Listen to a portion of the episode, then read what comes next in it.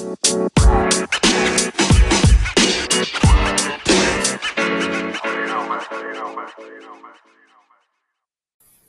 hola, mi gente bonita, ¿cómo están? Otro viernes más, un gustazo que me estén escuchando este viernes 11 de marzo, segundo viernes del mes, ya casi primavera, ya se empieza a sombrar el solecito y los pajaritos y bueno, espero que se encuentren muy bien, les doy la la más cordial bienvenida a este su café literario. Yo soy Leti Narciso y saben que siempre es para mí un placer que me escuchen. Y pues bueno, ¿qué, escogí para ustedes el día de hoy? Eh, escogí un libro que se llama Cometas en el cielo de Caleb Husseini. Espero pronunciarlo bien. Eh, este libro es un poco eh, crudo, Así que no les puedo decir que ojalá les guste, pero ojalá que les deje un mensaje y ojalá que quieran seguir leyendo. Para esta ocasión seleccioné el capítulo número 7. Sí, eh, ¿por qué? Porque hay un acontecimiento, uy, que mm, es muy difícil y hay muchas cosas alrededor de él, pero no se preocupen, no es eh, ni el inicio ni el fin del libro. De hecho, es el capítulo 7 de 25. Así que spoiler, pues no, no está spoiler. Solamente espero que pues se queden con las ganas, ya saben, de eh, leer el libro completo. ¿Y qué creen? Aquí está mi perrita, de hecho, a ver si puedo subir una foto luego de ella, está hermosa. Aquí está, de hecho está en el micrófono, ¿eh? Se llama Laika. bueno, pues ya saben que nos vamos al libro. Cometas en el cielo de Khaled Husseini, capítulo 7. A la mañana siguiente, mientras preparaba el té negro para el desayuno, Hassan me dijo que había tenido un sueño. Estábamos en el lago, Garga. Tú, yo, mi padre, Aga Ramin Khan y miles de personas más, dijo.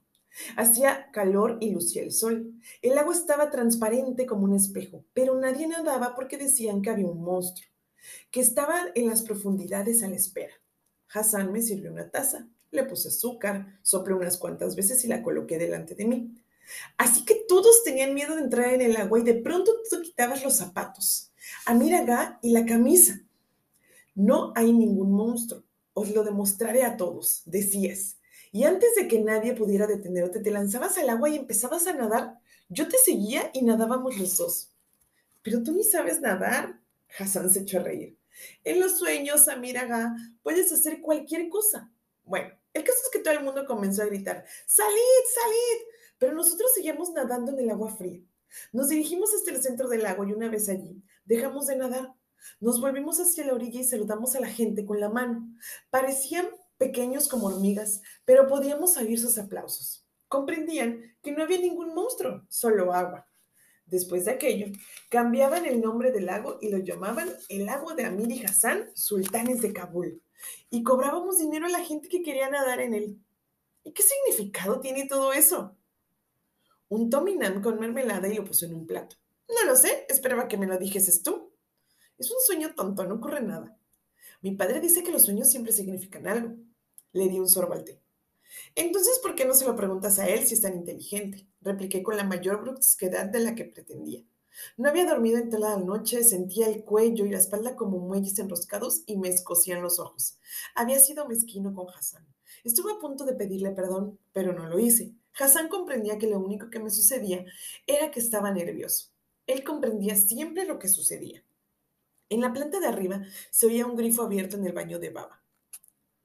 Las calles brillaban con la nevada recién caída y el cielo era de un azul inmaculado. La nieve blanqueaba los tejados y sobrecargaba las ramas de las morenas enanas que flaqueaban la calle. En el transcurso de la noche la nieve se había posado sobre cada grieta y cada cuneta. Hassan y yo salimos por la puerta de hierro forjado y entorné los ojos porque el resplandor me cegaba. Allí la verja detrás de nosotros cerró.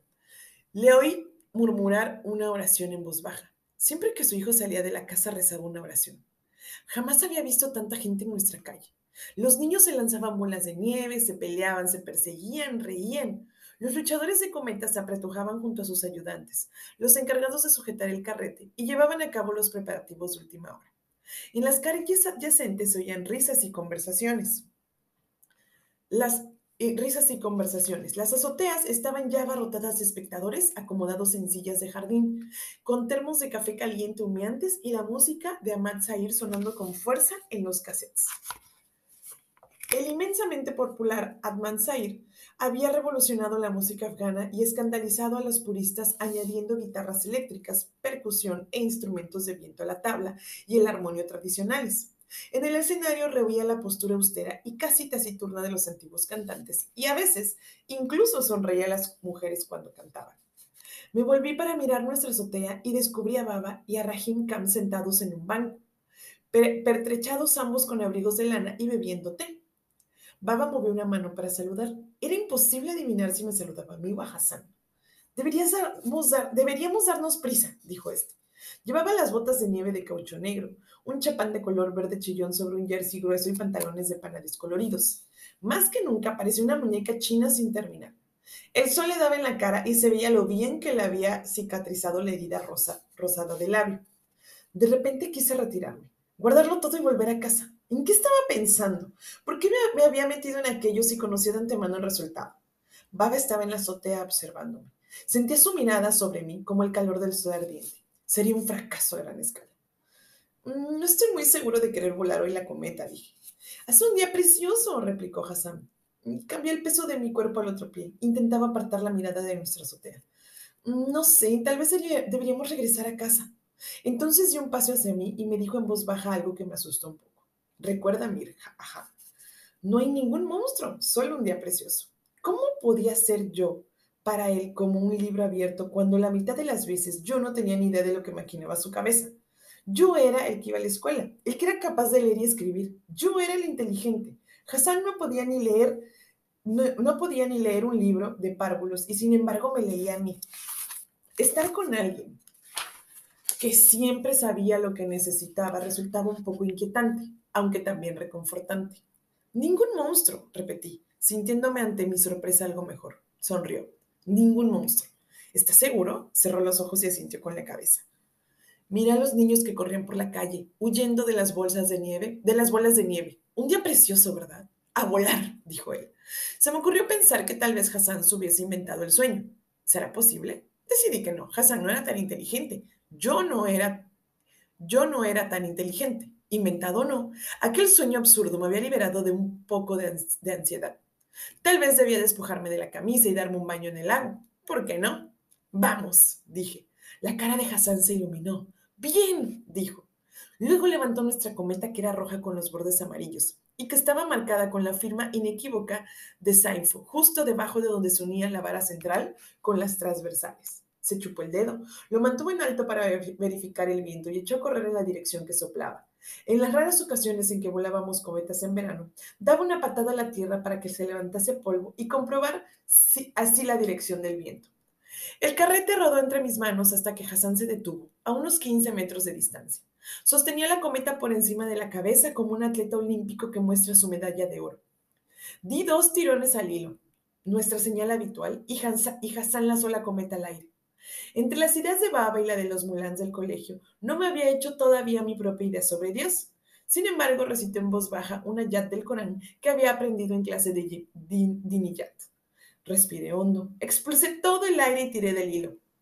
En un instante, mi cometa salió propulsada hacia el cielo. Emitió un sonido parecido al de una pajarita de papel batiendo las alas.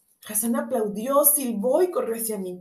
Le entregué el carrete sin dejar de sujetar el hilo, y él lo hizo girar rápidamente para enrollar el hilo sobrante. Un mínimo de dos docenas de cometas surcaban ya el cielo. Eran como tiburones de papel en busca de su presa. En cuestión de una hora, la cantidad se dobló y el cielo se pobló de brillantes cometas rojos, azules y amarillos. Una fresca brisa revoloteaba en mi cabello. El viento era perfecto para volar. Soplaba con la fuerza justa para sustentar la cometa arriba y facilitar los barridos.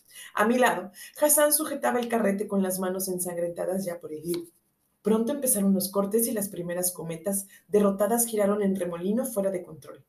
Caían del cielo como estrellas fugaces de colas brillantes y rizadas, lloviendo sobre los barrios y convirtiéndose en premios para los voladores de cometas, que vociferaban mientras se precipitaban por las calles.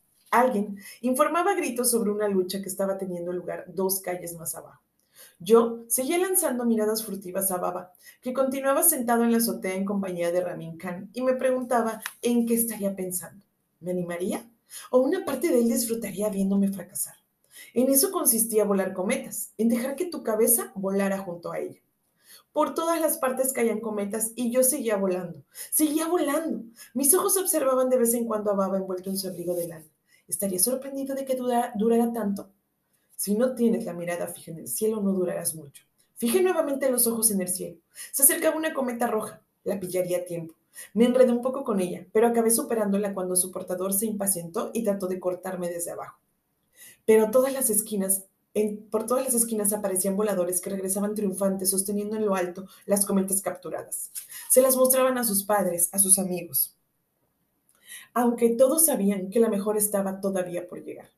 El premio mayor seguía volando.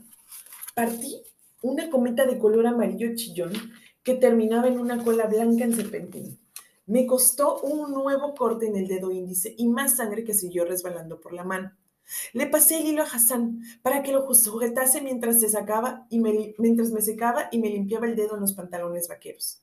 Al cabo de una hora, el número de cobetas supervivientes menguó de las aproximadamente 50 iniciales a una docena. Yo era uno de los voladores que resistía. Había conseguido llegar a la última docena. Sabía que el curso concurso se prolongaría durante un buen rato porque los chicos que llegaban hasta allí eran buenos. No caerían fácilmente en trampas sencillas como el viejo truco de sustentarse en el aire y caer en picado, el favorito de Hassan.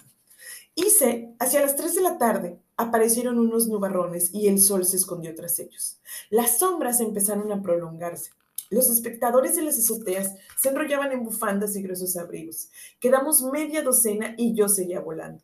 Me dolían las piernas, tenía el cuello rígido, pero con cada cometa derrotada la esperanza crecía en mi corazón, como la nieve que se apila sobre un muro, copo tras copo. Mi mirada volvía una y otra vez hacia un cometa azul que había causado estragos durante la última hora. ¿Cuántas ha cortado? pregunté. He contado once, respondió Hassan. ¿Sabes de quién es? Hassan, chasqueó la lengua y levantó la barbilla, uno de esos gestos típicos que significaba que no tenía ni idea. La cometa azul partió otra morada de gran tamaño y barrió dos veces trazando enormes rizos.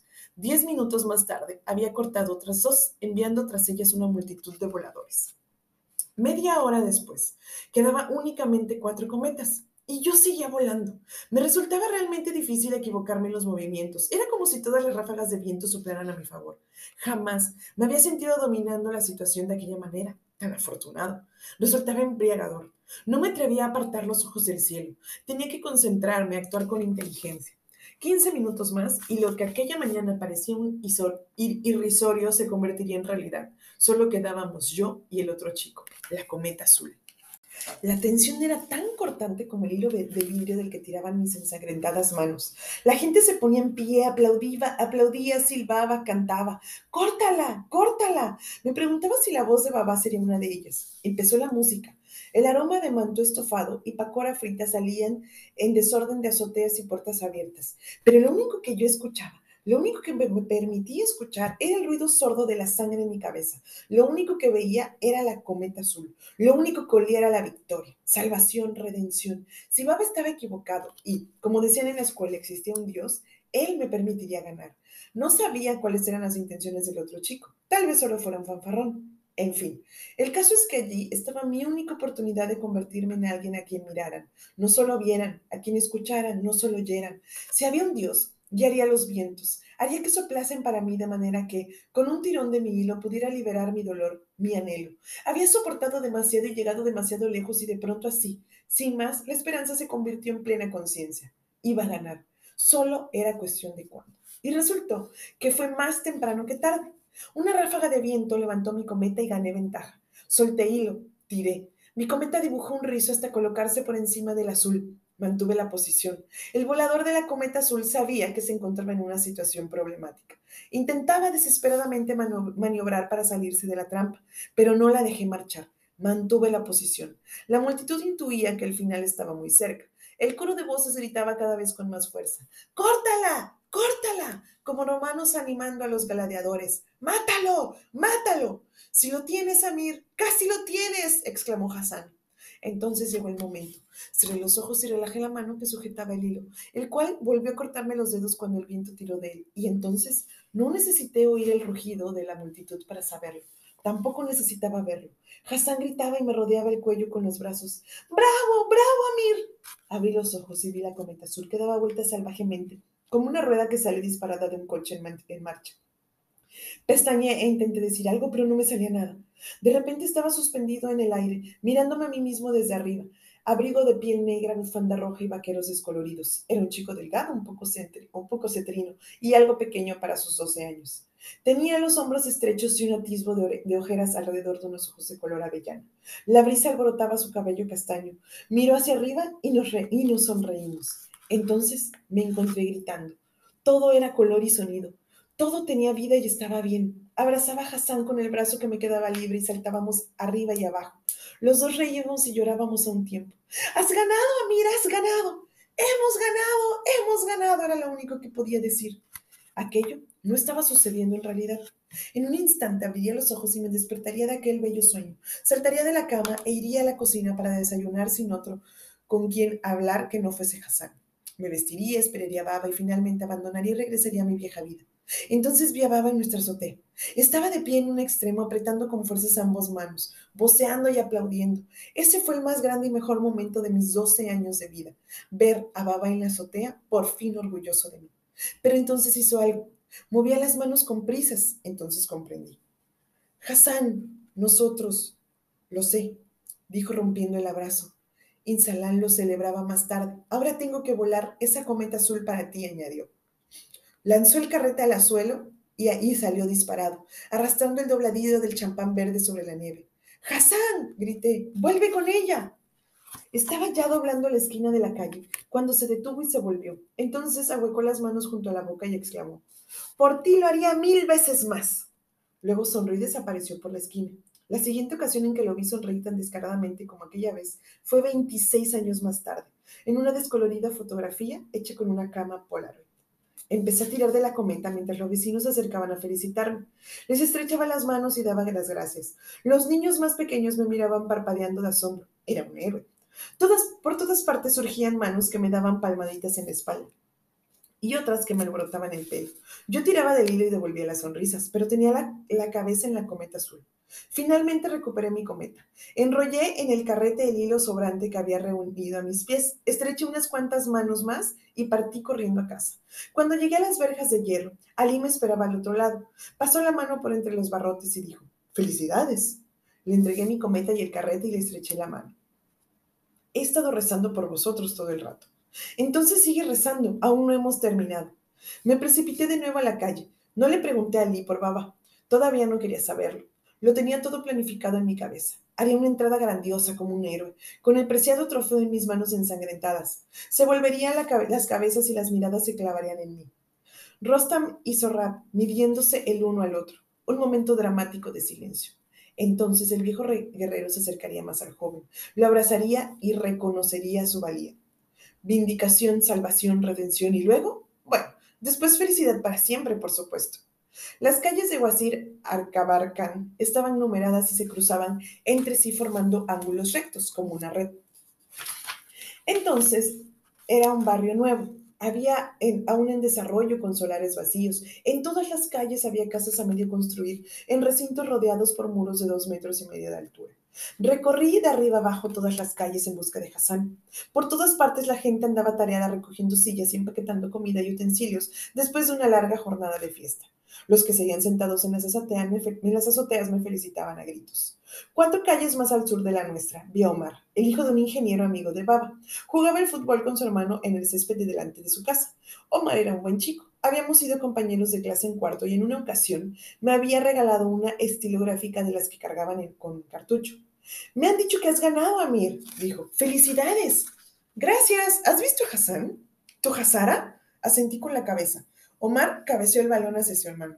He oído decir que es un volador de cometas asombroso. Su hermano le devolvió el balón con otro golpe de cabeza. Omar lo cogió y jugueteó con él, lanzándolo y cogiéndolo, aunque siempre me he preguntado cómo lo hace. Me refiero a cómo es capaz de ver algo con esos ojos tan pequeños y rasgados. Su hermano se echó a reír con una carcajada breve y reclamó el balón. Omar lo ignoró. ¿Lo has visto? le pregunté. Omar indicó con el pulgar por encima del hombro en dirección al sureste. Lo he visto hace un rato corriendo hacia el bazar. Gracias, dije, y huí precipitadamente. Cuando llegué al mercado, el sol casi había puesto por detrás de las casi había puesto por detrás de las montañas y la oscuridad había pintado el cielo de rosa y morado. A unas cuantas manzanas de distancia, en la mezquita Aji, el mulá vociferaba el azán que invitaba a los fieles a extender sus alfombras e inclinar la cabeza hacia el este para la oración. Hassan no se perdía jamás ninguna de las cinco oraciones diarias. Incluso si estábamos fuera jugando, se disculpaba, sacaba agua del pozo del patio, se, se lavaba y desaparecía en la choza. Luego, en cuestión de minutos, volvía sonriente hasta donde yo lo esperaba, sentado contra una pared o encaramado en un árbol. Sin embargo, aquella noche se perdería la oración por mi culpa. El bazar estaba vaciándose rápidamente. Los comerciantes daban por finalizados los regateos del día. Troté por el barro, por el barro en trileras de puestos en los que había de todo. En uno de ellos era posible adquirir un faisán recién sacrificado y en el vecino una calculadora. Me abrí camino entre una muchedumbre que iba menguando. Mendigos lisiados y vestidos, mendigos lisiados y vestidos, vestidos con capas hechas jirones, vendedores que cargaban alfombras a la espalda, comerciantes de tejidos y carniceros que cerraban el negocio por aquel día. Pero no encontré ni rastro de Hassan. Me detuve ante un puesto de frutos secos y describí a Hassan al anciano comerciante que cargaba su mula con cestas de piñones y pasas. Llevaba un turbante de color azul claro. Se detuvo a contemplarme durante un buen rato antes de responder. Puede que lo haya visto. ¿Hacia dónde se ha ido? Me miró de arriba abajo. Pero dime, ¿qué es un chico como tú buscando un Hazar a estas horas? Su mirada repasó con admiración mi abrigo de piel y mis pantalones vaqueros. Pantalones de cowboy los llamábamos. En Afganistán, ser propietarios de algo norteamericano, sobre todo si no era de segunda mano, era signo de riqueza. Necesitas encontrarlo, necesito encontrarlo. ¿Qué significa para ti? me preguntó. No le encontraba sentido a la pregunta, pero me recordé que la impaciencia no serviría para que me dijera cualquier cosa más rápidamente. Es el hijo de nuestro criado, contesté. El anciano arqueó una ceja canosa. Sí, sin duda se trata de un azar afortunado por tener un amo que se preocupa tanto por él. Su padre debería caer de rodillas y barrer el polvo de tus pies con sus pestañas. ¿Vas a decírmelo o no? Descansó un brazo en el lomo del mulo y señaló hacia el sur. Creo haber visto al niño que me describes corriendo hacia allí. Llevaba una cometa en la mano. Era azul. Sí, dije. Por ti lo haría mil veces más, me había prometido. El bueno de Hassan, el bueno y fiel de Hassan, había cumplido su promesa y volado para mí la última cometa. Sí, seguramente esas alturas ya lo habrán pillado, comentó el anciano comerciante en un gruño mientras cargaba otra caja a lomos del mulo. ¿Quién? Los otros muchachos, los que lo perseguían. Iban vestidos como tú. Miró hacia el cielo y suspiró. Ahora vete corriendo. Estás retrasándome para el Nazar. Pero yo ya corría tropicones calle abajo. Durante dos minutos me siguieron, que siguieron, registré en mano todo el bazar. Tal vez los viejos ojos del comerciante lo hubieran traicionado, pero había visto la cometa azul, la idea de poner mis manos en esa cometa. Asomé la cabeza en todos los callejones, en todas las tiendas, ni rastro de Hassan. Empezaba a preocuparme. La idea de que cayera de noche antes de lograr dar con Hassan, cuando escuché voces por delante de mí. Había llegado a una calle apartada y llena de barro. Corría perpendicularmente a la calle principal que dividía el bazar en dos partes. Me adelanté en aquel callejón repleto de baches y seguí las voces. A cada paso que daba, mis botas se hundían en el barro y mi aliento se transformaba en nubes blancas que me precedían. El estrecho camino corría paralelo a un barranco lleno de nieve que en primavera debía estar surcado por un arroyo. Al otro lado estaba flaqueando por hileras de cipreses cubiertos de nieve que asomaban entre casas de adobe de tejado plano. En la mayoría de los casos, poco más que chozas, separadas por estrechos callejones. Volví a oír las voces, más fuertes esta vez.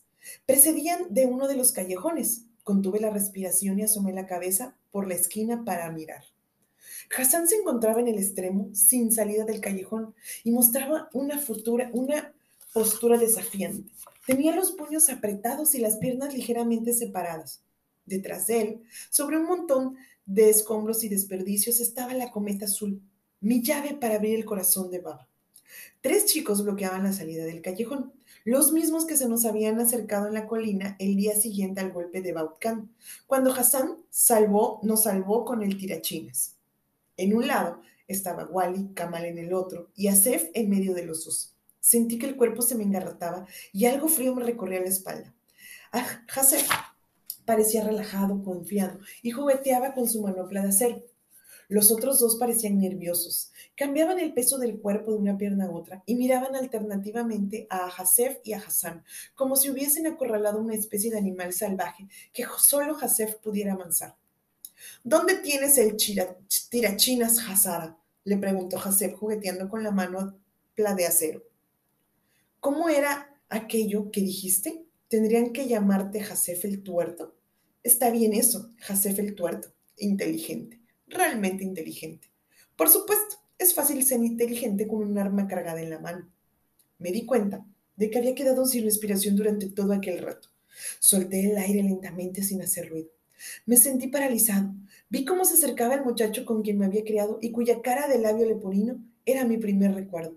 Hoy estudio de suerte, Hazara, dijo Hasef. A pesar de que estaba de espaldas a mí, habría apostado cualquier cosa que estaba riéndose. Me siento con ganas de personar. ¿Qué os parece a vosotros, chicos? Muy generoso, dejó escapar impulsivamente Kamal, sobre todo teniendo en cuenta los modales tan groseros que este crío nos demostró la última vez. Intentaba hablar como Hasef, pero había un temblor en su voz, entonces lo comprendí. No tenía miedo de Hassan, no, tenía miedo porque no sabía lo que le estaba pasando a Hasef por la cabeza en aquel momento.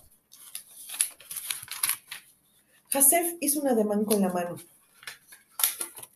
como dando a entender que no se tomaba la cosa en serio. Perdona, ya está. Bajó un poco el tono de voz. Naturalmente nada es gratis en este mundo, y mi perdón tiene un pequeño precio por pagar. Muy justo, dijo Kamal. No hay nada gratis, añadió Wally. Eres una Sara con suerte.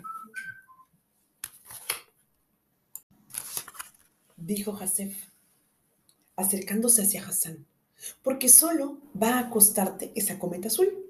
Un trato justo, ¿no es así, chicos? Más que justo, coincidió Kamal. Incluso desde mi punto de observación se veía como el miedo se apoderaba de los ojos de Hassan, pero aún así sacudió la cabeza negativamente. Amíraga, ha ganado el torneo y he volado esta cometa para él. La he volado honradamente. Esta cometa es suya. Una Hazara fiel, fiel como un perro, dijo Hasef. Kamal se echó a reír produciendo un sonido estridente y nervioso. Antes de sacrificarte con él, piensa una cosa. ¿Haría él lo mismo por ti? ¿Te has preguntado alguna vez por qué nunca te incluye en sus juegos cuando tiene invitados? ¿Por qué solo juega contigo cuando no tiene a nadie más? Te diré por qué, Azara. Porque para él no eres más que una mascota fea, algo con lo que puede jugar cuando se aburre, algo a lo que puede dar una patada en cuanto se enfade. No te engañes, nunca ha pensado que eres algo más. Amiraga y yo somos amigos, replicó Hassan, que estaba sofocado. ¿Amigos? dijo Hasef riendo. Eres un idiota patético. Algún día te despertarás de tu sueño y te darás cuenta de lo buen amigo que es. Basta ya, danos esa cometa. Hassan se inclinó y cogió una piedra. Hasaf se arrendró. Como tú quieras. Hasef se desabrochó el abrigo, se despojó de él, le dobló lenta y deliberadamente y lo colocó junto al muro. Yo abrí la boca y casi dije algo. Casi. El resto de mi vida habría sido distinto si lo hubiera dicho, pero no lo hice. Me limité a observar, paralizado. Hasef hizo un gesto con la mano y los otros dos se separaron hasta formar un semicírculo y atraparon a Hassan. He cambiado de idea, dijo Hasef. Te permito que te quedes con tu cometa, Hassan. Permitiré que te la quedes para que de ese modo te recuerdes siempre lo que estoy a punto de hacer. Entonces movió una mano y Hassan le arrojó una piedra, acertándole en la frente. Hasef dio un grito y el tiempo que lanzaba que se abalanzaba sobre Hassan y lo tiraba al suelo, Wally y Kamal lo siguieron. Yo mordí un puño y cerré los ojos. Un recuerdo. ¿Sabías que Hassan y tú os criaste del mismo pecho? ¿Lo sabías, Amir? Sakina se llamaba. Era una mujer azara de piel blanca y ojos azules. Os, os cantaba antiguas canciones de boda. Dicen que entre las personas que se crían del mismo pecho existen lazos de hermandad. ¿Lo sabías? Un recuerdo. Una rupia cada uno, Dos niños, cada rupia cada uno y abriré la cortina de la verdad. El anciano estaba sentado junto a un muro de adobe. Sus ojos sin vista son como plata fundida incrustada en cráteres profundos gemelos. Encorvado sobre el bastón y el adivino se acaricia con la mano nudosa la superficie de sus hundidos pómulos y luego le extiende hacia nosotros pidiendo dinero. Es poco cambio de la verdad, solo una rupia cada uno. Hassan deposita una moneda en la curtida mano. Yo también deposito la mía. En el nombre de Alá, el más benéfico, el más piadoso, musita el adivino. Toma primero la mano de Hassan, le acaricia la palma con una uña que parece un cuerno y traza círculos y más círculos. Luego el dedo corre hacia el rostro de Hassan y emite un sonido seco y áspero. Y cuando repasa lentamente la redondez de sus mejillas y el perfil de sus orejas, sus dedos callosos rozan sus ojos de Hassan. La mano se detiene ahí. Una sombra oscura cruza la cara del anciano. Hassan y yo intercambiamos una mirada. El anciano coge la mano de Hassan y le devuelve la rupia. A continuación se vuelve hacia mí. ¿Y tú, joven amigo? dice. Un gallo canta al otro lado del muro. El anciano me coge la mano y yo la retiro. Un sueño. Estoy perdido en una tormenta de nieve. El viento chilla y dispara sábanas blancas hacia mis ojos ardientes. Avanzo tambaleante entre capas de blanco cambiante. Pido ayuda, pero el viento engulle mis gritos. Caigo y me dejo jadeando en la nieve. Perdido en la blancura, el viento zumba en mis oídos. Veo la nieve que borra la huella de mis pisadas. Me he convertido en un fantasma, pienso, en un fantasma sin huellas. Vuelvo a gritar. La esperanza de se desvanece igual que mis huellas, pero esta vez recibí una respuesta amortiguadora. Me protejo los ojos y consigo sentarme. Más allá del balanceo de las cortinas de nieve, un atisbo de movimiento, una ráfaga de color. Una forma familiar se materializa. Metiendo una mano. En la palma se ven cortes paralelos y profundos. La sangre gotea y tiñe la nieve. Cojo la mano y de repente la nieve ha desaparecido. Nos encontramos en un campo de hierba de color verde manzana con suaves jirones de nieve. Levanto la vista y veo el cielo limpio y lleno de cometas, verdes, amarillas, rojas, naranjas. Resplandecen en la luz del atardecer. El callejón era un caos de escombros y desperdicios. Ruedas viejas de bicicleta, botellas con las etiquetas despegadas, revistas con hojas arrancadas y periódicos amarillentos. Todo, todo disperso entre una pila de ladrillos y bloques de cemento. Apoyada en la pared había una estufa oxidada de hierro forjado, como un boquete abierto en un lado. Entre toda aquella basura había dos cosas que no podía dejar de mirar. Una era la cometa azul recostada contra la pared cerca de la estufa de hierro forjado. La otra eran los pantalones de pana marrones de Hassan tirados sobre un montón de ladrillos rotos. No sé, decía Wally. Mi padre dice que es pecado. Parecía inseguro, excitado, asustado, todo a la vez. Hassan estaba tendido con el pecho contra el suelo. Kamal y Wally le apretaban ambos brazos, doblados por el codo, con la espalda, contra la espalda. Hassan permanecía de pie aplastándole la nuca con la suela de sus botas de nieve. Tu padre no se enterará, repuso Hasef. Y darle una lección a un burro irrespetuoso no es pecado. No lo sé, murmuró Wally. Haz lo que te dé la gana, dijo Hasef. Se dirigió entonces a Kamal. ¿Y tú qué? Por mí, no es más que una jazara, apuntó Hasef. Pero Kamal seguía apartando la vista.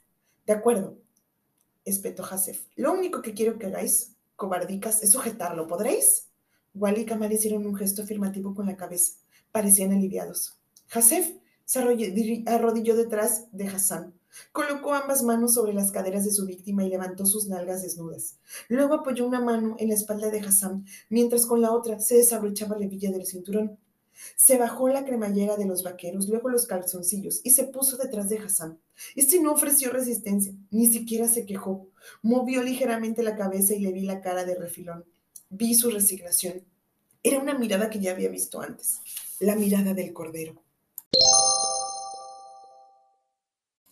Ay, gente bonita, les dije, les dije que era un capítulo crudo. Tenemos de todo. Bueno, les voy a poner un poquito en contexto para que no se queden como que con algunas pequeñas dudas. No spoiler, lo juro. Eh, pues bueno, como ven, Hassan es, em, se podría decir, el sirviente, bueno, no se puede decir, es el sirviente de Amir, pero ambos niños tienen un lazo eh, muy, muy grande, aparte de la amistad que los une, porque pues viven juntos, conviven frecuentemente, conviven todos los días prácticamente. Ellos fueron amamantados por la misma nodriza. Entonces, este, tienen este lazo todavía más fuerte.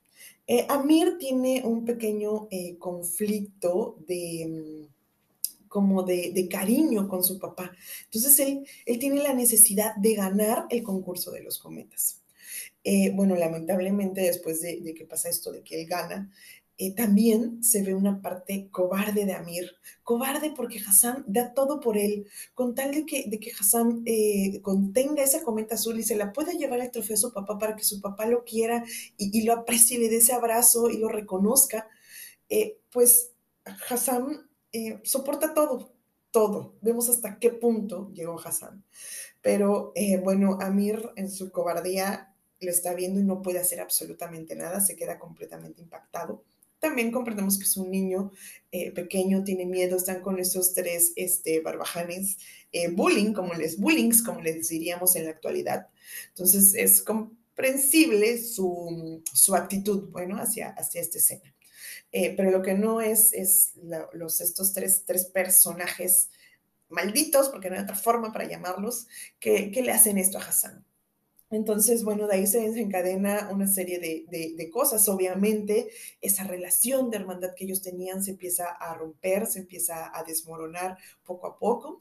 Y pues bueno, espero que, que tengan chance de leerlo. De verdad, es un libro que nos enseña, que nos deja una gran lección y espero que tengan tiempo, eh, que se den la oportunidad de conocerlo, de leerlo, de disfrutarlo, de aprender de él. Y pues bueno, gente bonita, eh, por este día ha sido todo de mi parte. Yo soy Leti Narciso, este es su café literario. Los espero por el Instagram café-literario B612, así como el planeta del principito, así B612. Los quiero mucho, que tengan un excelente fin de semana. Besos, mm, bye.